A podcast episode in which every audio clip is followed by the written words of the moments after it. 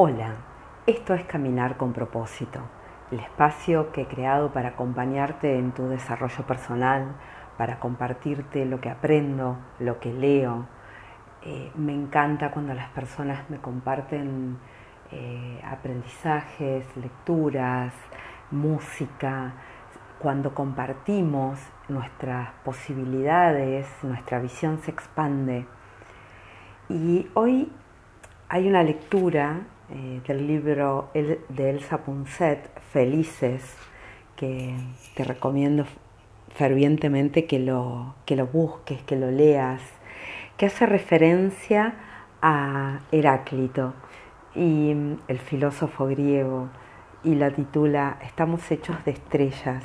Entonces Heráclito era el filósofo griego que decía todo fluye, nada está quieto. Y la lectura empieza así. Anoche soñé que llevaba puesta una coraza color plata que se ajustaba estrechamente a mi cuerpo. Sabía que era una coraza fabricada con todo lo aprendido a lo largo de mi vida, pensamientos, reflejos, defensas. Hasta mi sentido del humor estaba encerrado en mi coraza. Pensaba que para navegar por el mundo la necesitaba. Llegué a casa, me desabroché la coraza y la dejé sobre la cama. Qué ligereza sentí, qué sencillo me pareció entonces hablar y comprender todo cuanto me rodeaba. Entre el mundo y yo ya no había distancia. Éramos uno, sin costuras, como si lo que me rodeaba se hubiera tornado fluido. Disfruté y conecté sin esfuerzo. La persona que cuenta esto está contando un sueño y dice que en su sueño este momento era muy sereno y completo a los filósofos griegos no les hubiese sorprendido este sueño, y menos aún a Heráclito, que era uno de los pensadores más visionarios de la antigua Grecia. Heráclito nos recordó que vivimos en un mundo de opuestos, fragmentado, dividido entre materia y espíritu, y nos invitó a dejar ese ámbito limitado y buscar otra perspectiva, a formar parte del dinamismo del universo. Todo fluye, nada está quieto, decía Heráclito.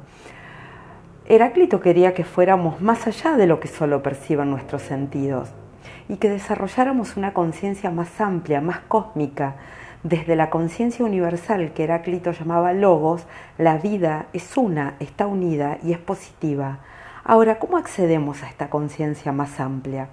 Heráclito nos dice que si solo vives en base a tus deseos, oscureces tu conciencia.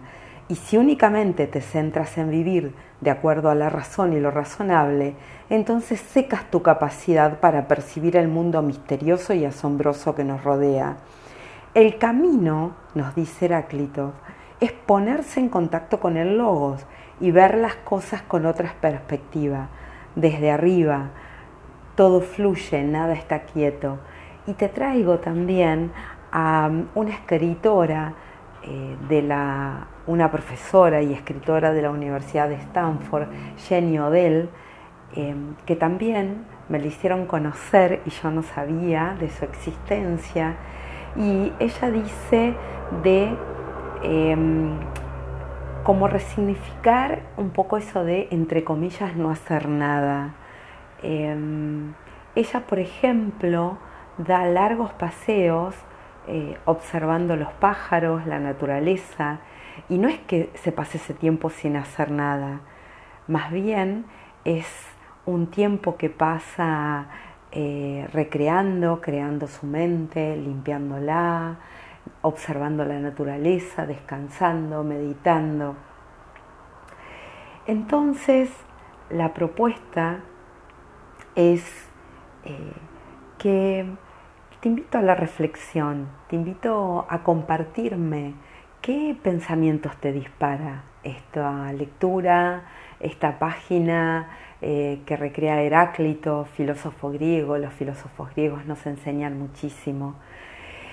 ¿Qué te gustaría eh, aprender? Eh, ¿Cómo te gustaría que te acompañe?